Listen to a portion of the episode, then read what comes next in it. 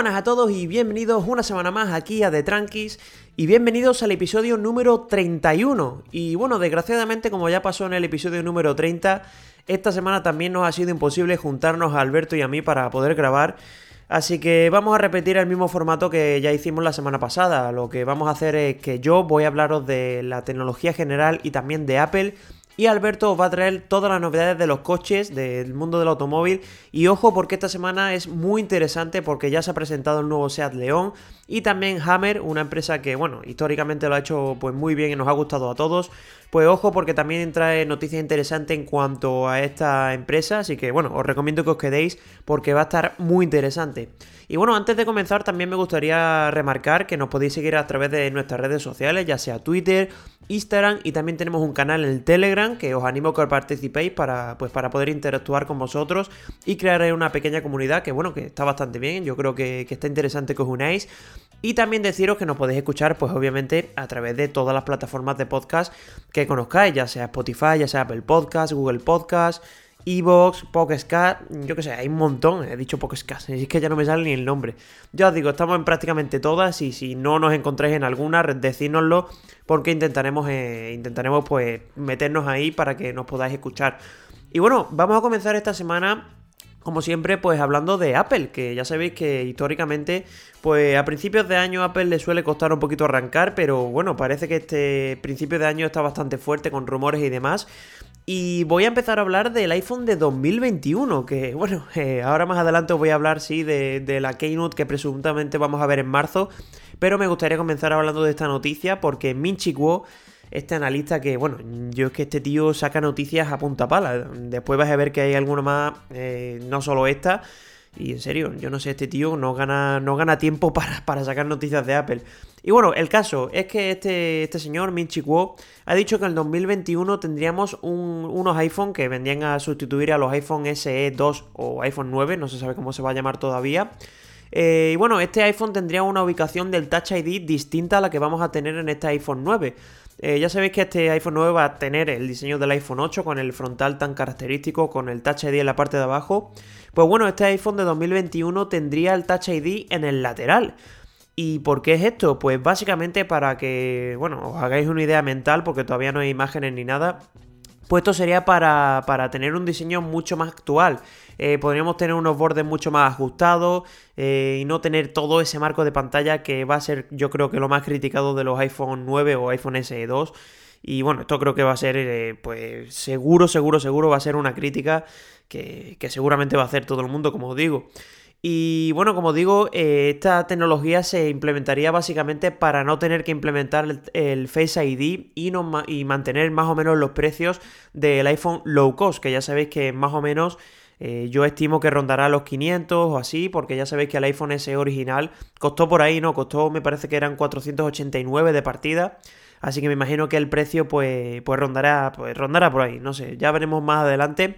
Pero como digo, interesante esta noticia porque, bueno, Apple se está viendo que los iPhone de, de más precio, por ejemplo los iPhone 11 Pro, iPhone 11 Pro Max, no le están dando tantos beneficios y se quiere centrar más en los iPhone low cost, como ya pasa con el iPhone 11 que ese no es low cost, pero bueno, lo podemos meter en este, en este, en este equipo y también pues va a pasar este año con el iPhone SE 2 o con el iPhone 9, estoy harto de repetirlo, pero como digo Apple pues se quiere centrar en ello porque mm, quieras que no va a ser importante de cara al futuro de la compañía.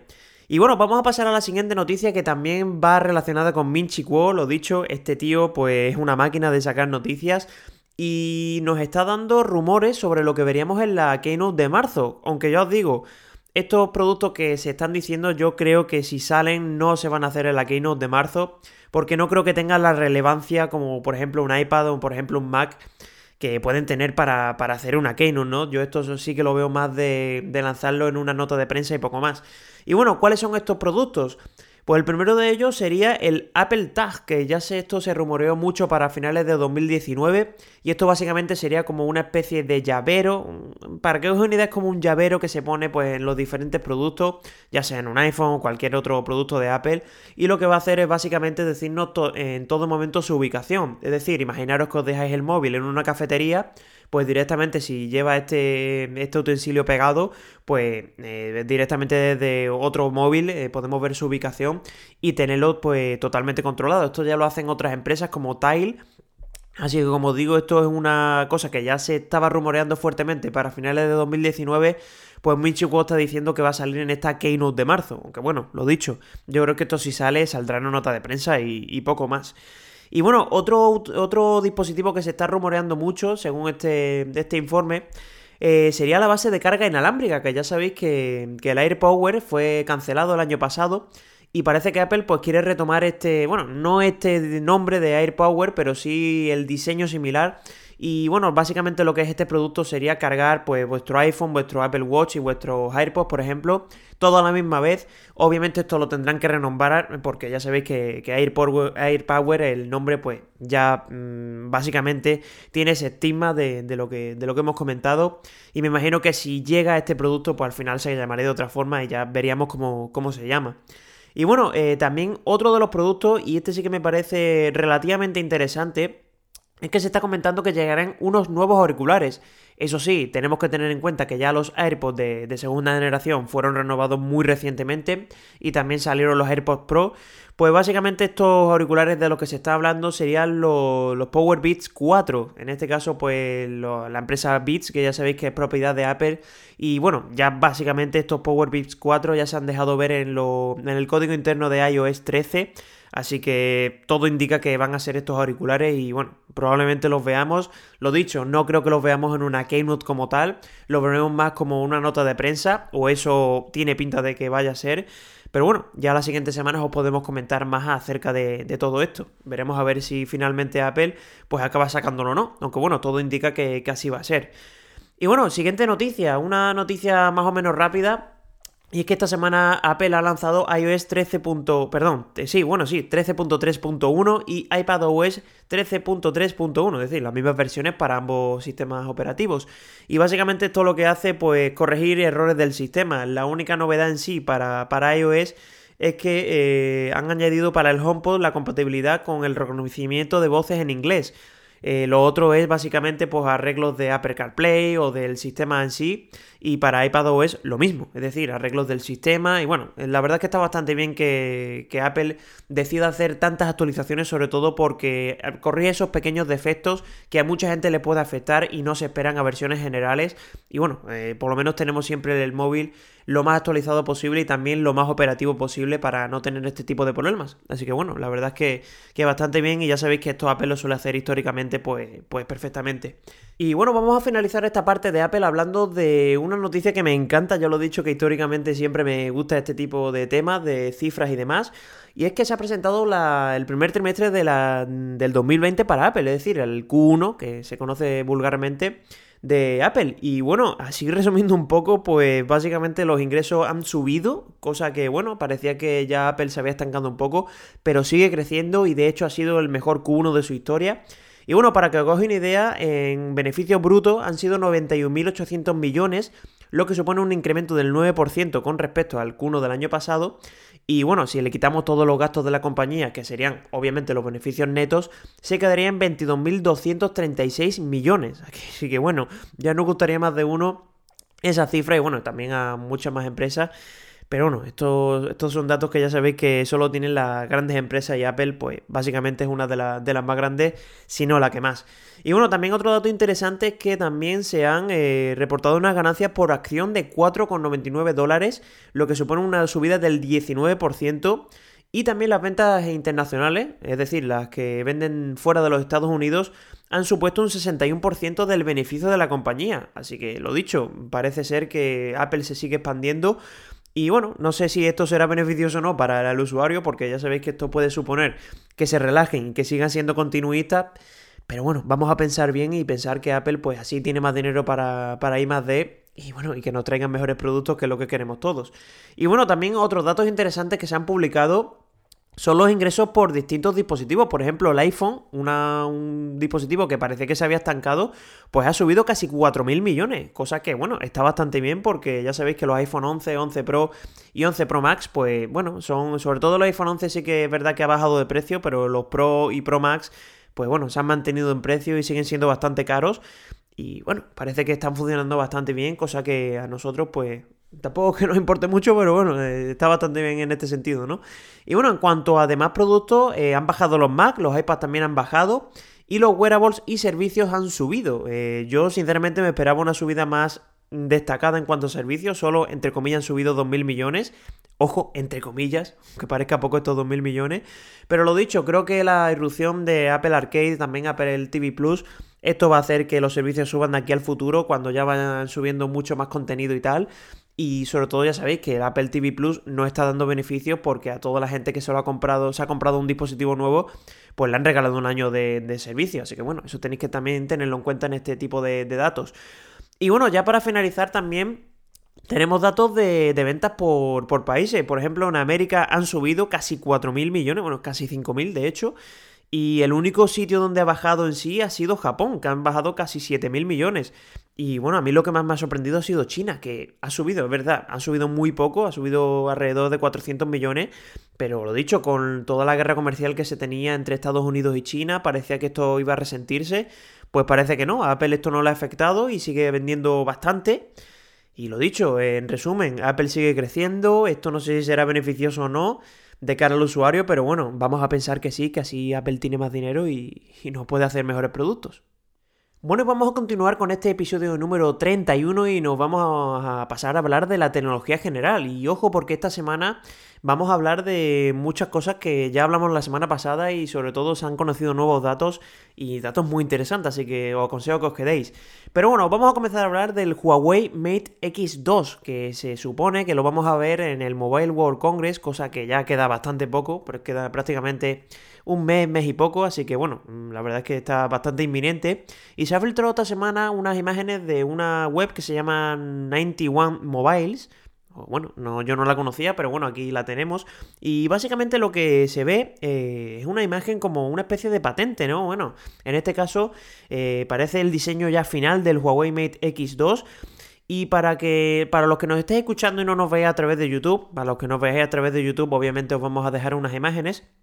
Pues básicamente eh, se ve prácticamente lo que tenemos en el, en el Galaxy Fold de, Samsung, ¿no? Recordad que el Huawei Mate X original se abría para afuera y este en este caso pues se va a abrir al revés, ¿no? Se va a abrir igual que, pasa con el, con el, Samsung Galaxy Fold en forma de libro y bueno, la verdad es que llama bastante la atención y sobre todo que en la parte frontal tenemos como, como una especie de línea en la parte izquierda donde se albergan las dos cámaras y donde habría otra pantalla para temas de notificaciones y demás para no tener que encender toda la pantalla. Y lo dicho, eh, llama muchísimo la atención, sobre todo porque parece como que es todo pantalla en este teléfono. No sé, está, está curioso.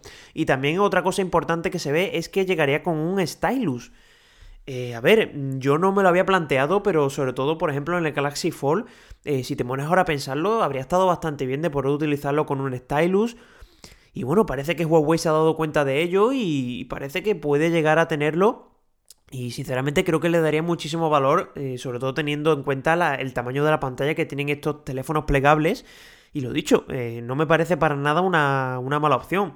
También comentar, por ejemplo, en la parte frontal tendríamos dos cámaras y en la parte trasera teníamos hasta cuatro cosa que también llama bastante la atención porque el Huawei Mate X, el original, eh, tan solo tenía una parte de cámara, es decir, no tenía unas cámaras frontales y otras traseras, mm, tan solo tenía una parte, creo que eran tres, si no me equivoco, y en este caso pues se ha optado por, otro tipo de, ubicaciones. Y lo dicho, a mí estéticamente el teléfono, por lo menos a lo que se puede ver, eh, estaba bastante chulo, eso, eso parece. Y el tema del stylus creo que le va a dar pues, pues muy, buena, muy buena utilización. Lo único, eso sí, veremos a ver cómo llega con el tema de la Google Play y sobre todo porque Huawei ha dicho que se va a desmarcar totalmente de Google, que lo va a hacer por su cuenta, así que veremos a ver cómo acaba llegando esto y sobre todo esto es lo que va a marcar al final todo, todo el funcionamiento de este teléfono, ¿no? De si llega con la Google Play, si va a venir con muchas aplicaciones disponibles y demás. Pero bueno, hasta que no se presente no vamos a saber nada y sobre todo a ver si se acaba, se acaba comercializando aquí en Europa, que es lo que nos interesa a todos, ¿no? A ver si lo podemos ver. Y bueno, vamos a pasar con la siguiente noticia, que esta sí que es una continuación de una de la que ya hablamos la semana pasada. Y es que se han filtrado casi todas las características del Xiaomi Mi 10, en este caso el Mi 10 Pro. Y básicamente lo que, se ha, lo que se ha podido filtrar es una captura, una captura de pantalla que se ve una especie de Antutu, no sé si será de benchmark, bueno, de benchmark mejor dicho, Antutu es la, la aplicación, pero lo dicho, es un benchmark en el que se ve prácticamente casi toda la, la configuración que podemos encontrar en este Mi 10 Pro, en este caso. Y bueno, llama mucho la atención porque tiene una pinta brutal. Eso sí, en cuanto a diseño se sabe casi todo, que será con, con el diseño de pantalla frontal, con como, prácticamente igual que lo que encontramos en el Galaxy S10 Plus, con el doble agujero en pantalla. Pero bueno, lo dicho, en cuanto a interior vamos a encontrar hasta 16 GB de RAM y 512 GB de almacenamiento interno. Lo dicho, este sería, me imagino, quiero pensar eso, para el Mi 10 Pro. O por lo menos eso es lo que, lo que dice todo, toda esta filtración. También obviamente tendría el 865 de Qualcomm con su correspondiente tecnología 5G. Y también en cuanto a pantalla vendríamos con una pantalla de 6,4 pulgadas con resolución Full HD y también integraría la tasa de refresco de 120 Hz, que esto yo creo que estaba más que cantado. Y bueno, me gusta mucho porque sobre todo el tamaño de pantalla tampoco es que sea demasiado grande cosa que a mí, pues cuanto más pequeño sea mejor, pero bueno, eh, la verdad es que tiene bastante buena pinta, sobre todo también con el refresco de los 120 Hz, que yo creo que, este año va a ser prácticamente la, pues prácticamente la característica estrella de casi todos los teléfonos de gama alta.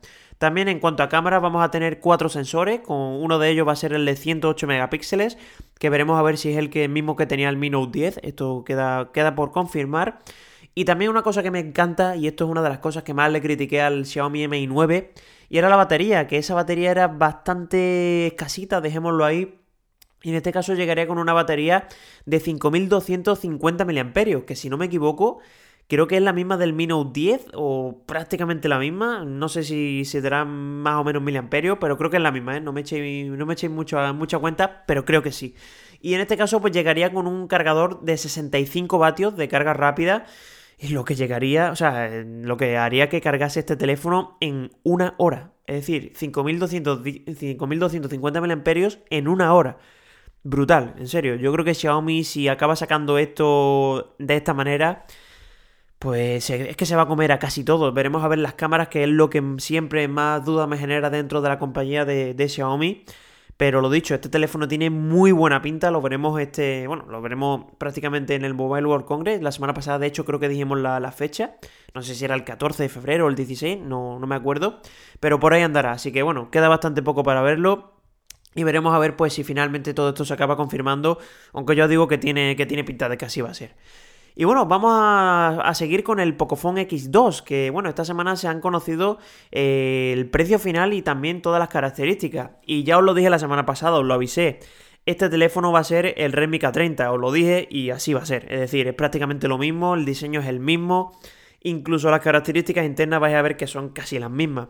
¿Qué te traería este Pocophone X2? Pues os he dicho que se ha filtrado el precio porque se ha filtrado una diapositiva de lo que va a ser la presentación en India y obviamente pues el precio que viene es en, dinero indio, no me sé cuál es el dinero indio, pero bueno, al cambio serían 250 euros y mm, teniendo en cuenta que aquí se pagan bastantes impuestos, pues me imagino que llegaría alrededor de los 299, es decir, 300 euros para este teléfono que ya digo en cuanto a características, si es lo mismo que encontramos en el, en el Redmi K30, pues va a ser un pepino. O sea, por este precio me parece que, va a estar bastante bien.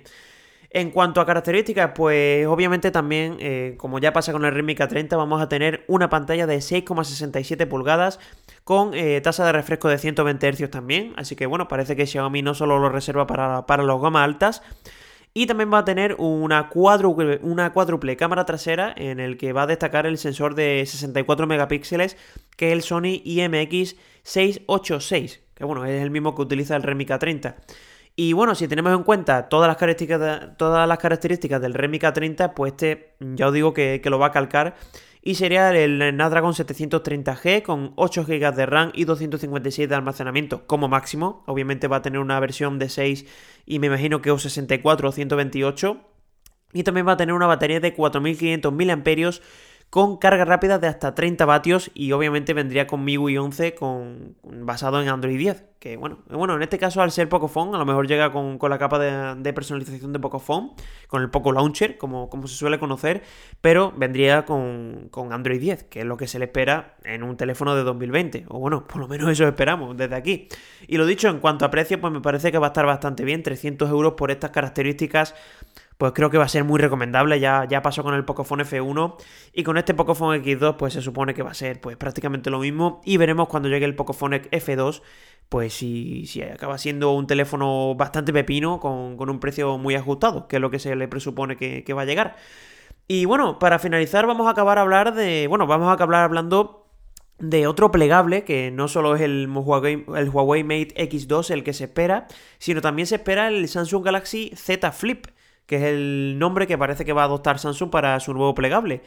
Y bueno, básicamente este plegable sería una competencia directísima a lo que hemos, a lo que ha presentado Motorola con el Moto Racer y sobre todo una competencia directísima porque el, diseño es prácticamente lo mismo. Tenemos un, plegable en forma de concha, es decir, lo mismo que encontramos en el Moto Racer y de hecho la parte frontal, es decir, cuando lo tenemos plegado también tenemos una pequeña pantalla para notificaciones y algunos ajustes rápidos que bueno, puede estar bastante bien por si no queremos gastar tanta batería del teléfono.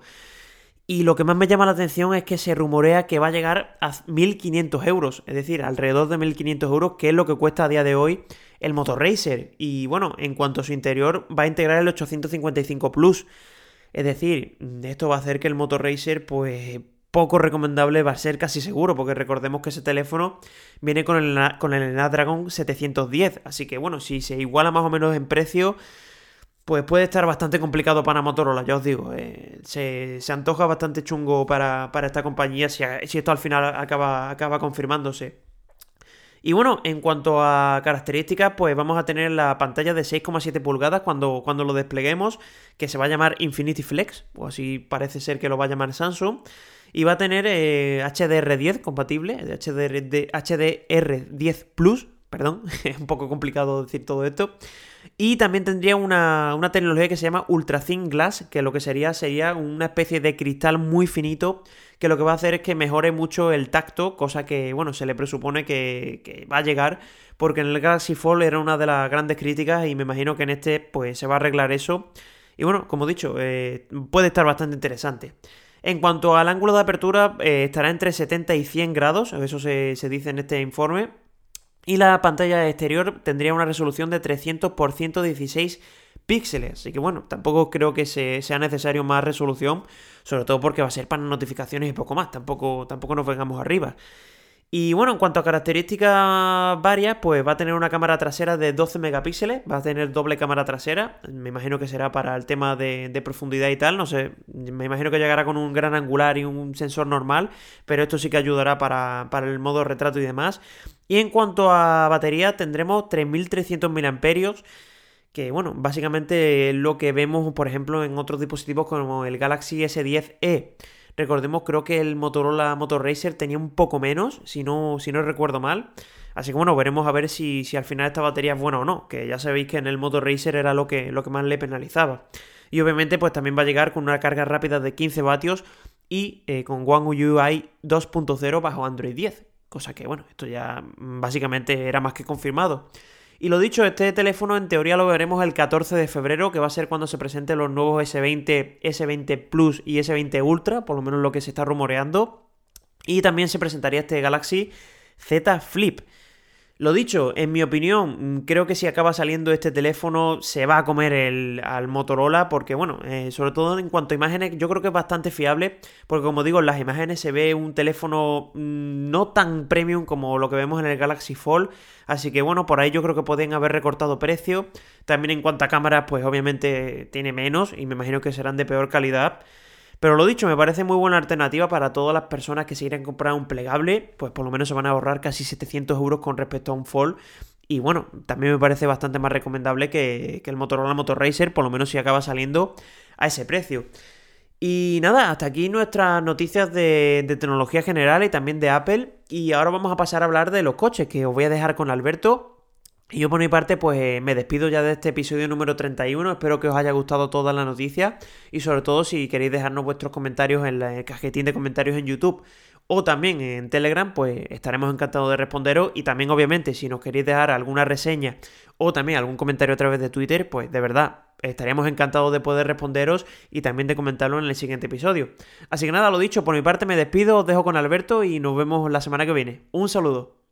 Muy buenas a todos, una semana más aquí a The Tranquis, al apartado del motor de este vuestro podcast.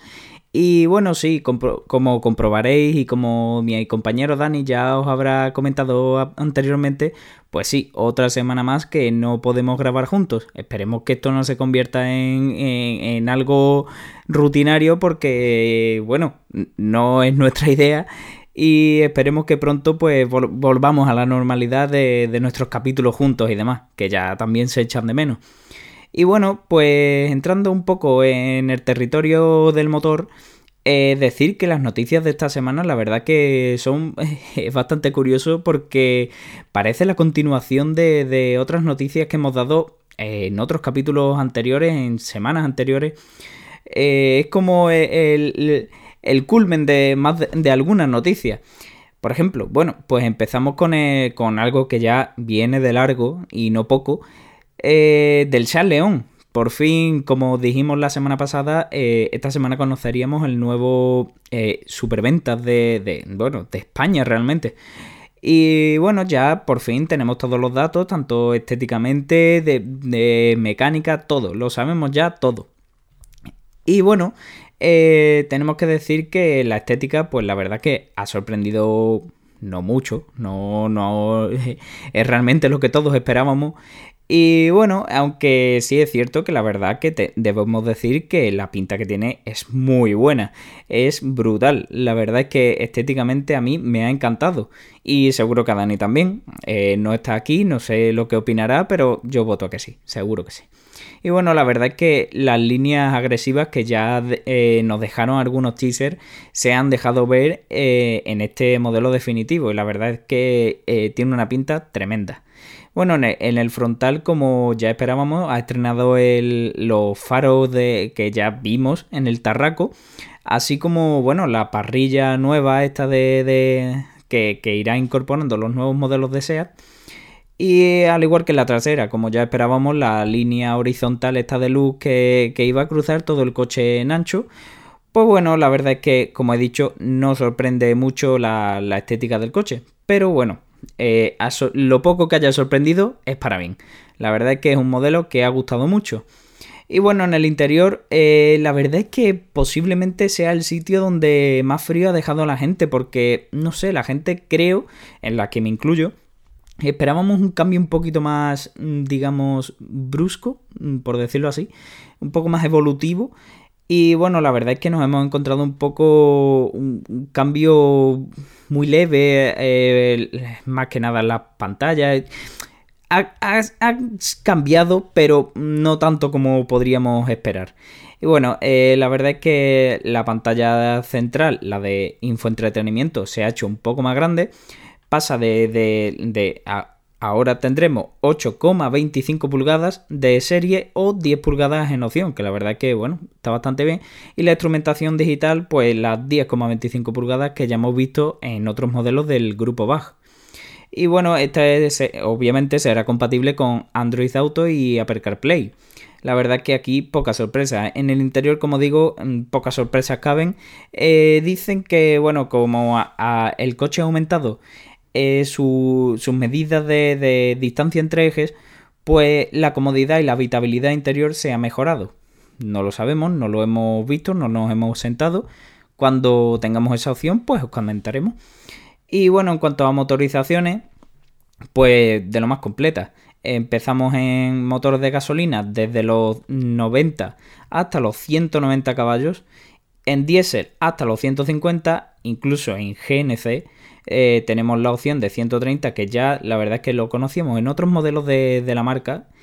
Y bueno, eh, ahora como novedad también veremos motores de eh, microhibridación con una batería de 48 voltios y que irán unidas al motor 1.0 de 110 caballos y al 1.5 de 150, que la verdad es que bueno, esto pues dará ahí un toquecito que podremos ahorrarnos un poquito de combustible, que nunca está de más.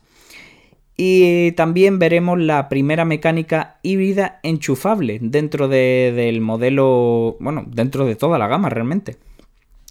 Eh, será denominada e-hybrid y tendrá una potencia máxima de 204 caballos y vendrá ligada al famoso cambio DSG de 6 velocidades y tendrá una, autonomía máxima en, eléctrico puro y duro eh, de 60 kilómetros que la verdad es que bueno, está bastante bien y esto pues a los que somos de España eh, veremos cómo la etiqueta eco eh, estará puesta en el parabrisas, que la verdad es que es bastante, es bastante bueno en las grandes ciudades.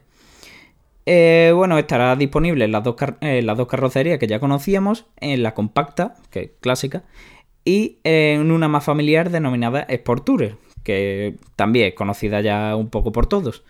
Y bueno, podremos hacernos con, con, este modelo a partir del segundo trimestre de este mismo año a un precio que aún se desconoce. Mm, a ver qué, con cuánto nos sorprende la marca española. Y bueno, pasamos eh, a la siguiente noticia y también es una continuación de algo que ya dijimos hace algún tiempo. La clase X de Mercedes eh, se despide definitivamente. Eh, la verdad es que esto no me lo esperaba tan pronto, creo que yo ni, ni, nadie. Y bueno, a finales del próximo mes de mayo se fabricará la última, o el último pickup de, de Mercedes en la factoría que tiene la marca en Barcelona. Es un modelo que, bueno, que no ha tenido la aceptación esperada por Mercedes y de ahí su, su retirada. Durante el año 2018 la verdad es que se vendieron 16.700 mm, unidades, que la verdad es que no es mucho. Esto tenemos que eh, decir que son unidades vendidas en Europa, Australia y Sudáfrica. Eh, son cifras muy pobres y como curiosidad es un modelo que no se ha comercializado en Estados Unidos, el, el país paraíso de, de este tipo de vehículos. Eh, es un poco absurdo que no se comercializa allí, pero bueno. Y de ahí, pues, que la marca, eh, viendo las cifras de venta, no, no, no quiera continuar eh, dándole vida a este modelo. Y bueno, como he dicho hace algún tiempo, ya os comentamos esta noticia. Pero esperábamos que este modelo tuviera una continuación en forma de restyling o lavado de cara y acompañarnos durante algunos años más. Pero bueno, lo cierto es que la marca pues ha querido quitarse el modelo ya, eh, le supondrá mucho gasto lo que ellos crean y bueno, pues la verdad es que este movimiento ha sorprendido a más de uno, me incluyo. Y eh, bueno, eh, pues, haciendo un poco de repaso, la clase X, como ya sabemos, está basada en el Nissan Navara y es uno de los pickups más vendidos y más populares del mercado, por lo que yo creo que también puede ser uno de los, síntomas que ha tenido este, este, estas pocas ventas del clase X. Eh, que la gente, bueno, pues el comprador se ha decantado por el Navara en favor de un mejor precio que, bueno, que Mercedes al final no era precisamente barata. Y bueno, pues Mercedes seguirá recibiendo pedidos del clase X hasta el día 11 de febrero y a partir de ahí pues ya tendremos que decir adiós para siempre al clase X. Una pena, de verdad, porque a mí este modelo me gustaba mucho, pero va, ¿qué se lo hace? Así, así estamos. Y bueno, eh, la siguiente noticia eh, también es un poco la continuación, como he dicho, de, de otra noticia que dimos hace un par de semanas. Y es que eh, la marca Hammer, eh, la de todoterrenos americanos, esta super bestia, eh, bueno, va a volver a, la como submarca de GMC, como ya dijimos hace, hace un par de semanas, en forma de vehículos eléctricos. Y bien, la marca ya nos ha dado el primer teaser del que será su primer modelo. Y en la imagen, pues podemos ver la parrilla cromada con el nombre ahí bien grandecito de Hammer. Y bueno, eh, parece que también tiene algo así como una pequeña retroiluminación. Que bueno, habrá que ver que. habrá que verlo realmente si es esto o es un detalle de la propia foto. Unos pequeños y, estrechos faros horizontales. Y bueno, también podemos ver la firma GMC en la zona de abajo a la derecha eh, sobre el propio parachoques del vehículo. Y en el techo eh, se montarán las clásicas luces de Gálibo que ya montaba el Hammer H2 y demás, que la verdad que se, hacía muy característico ver por la calle de noche, eh, porque es que parecía un autobús o un camión o algo así. Eh, la marca ha anunciado esta, con esta imagen el, lanzamiento de este modelo, que será una pickup 100% eléctrica eh, con una potencia descomunal de nada más y nada menos que 1000 caballos. Eh, será capaz de hacer el 0 a 100 en apenas 3 segundos. Mm, bueno, eh, habrá que verlo, la verdad. estos son cifras muy, muy bestias. Ya cuando conozcamos al modelo, pues veremos de qué es capaz y de qué no. Eh, el modelo será presentado el día 20 de mayo y se pondrá a la venta en otoño del próximo año, con el nombre de GMC Hammer EV. Eh, su comercialización se realizará a través de los propios concesionarios de, GMC en un como en un stand un poco dedicado exclusivamente a, este, a esta marca eh, como modelo de lujo, al igual que ya, bueno, también sucedía con la marca Hammer original. Y bueno, eh, ya eh, terminamos con la última noticia, que esta no es continuación de ninguna, tranquilo, es la última ya y, terminamos. y es que, bueno, durante esta semana hemos visto que la DGT nos ha dejado su aplicación denominada Mi DGT. En esta aplicación ya viene rumoreada desde hace bastante tiempo y, en ella podríamos ver eh, nuestro, nuestro carnet de conducir, eh, algunas eh, cositas así. Y bueno, durante esta semana, como he dicho, lo ha lanzado a, las tiendas de, de aplicaciones de tanto de Android como de iOS y han visto una descarga de 15.000 en Android y 12.000 en iOS, que la verdad que está bastante bien. Pero eh, debemos decir que se trataba de una versión de, pruebas, con algunos fallos y funcionalidades así un poco por pulir. Y después de esto, eh, de comprobar algunas cositas, pues la DGT volvió a eliminar eh, esta aplicación.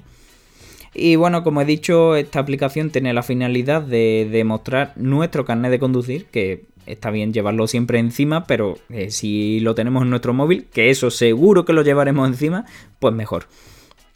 Tendrá también el permiso de circulación de nuestros vehículos o mostrarnos eh, la cantidad de puntos que tenemos actualmente en nuestro, en nuestro carnet, que esperemos que sean muchos.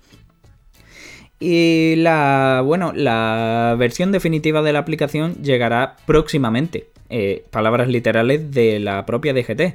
Eh, no tenemos fecha oficial de lanzamiento y bueno, aunque los rumores realmente hablan sobre el mes de febrero. El tiempo lo dirá y esperemos que sea pronto porque la verdad es que tiene muy buena pinta.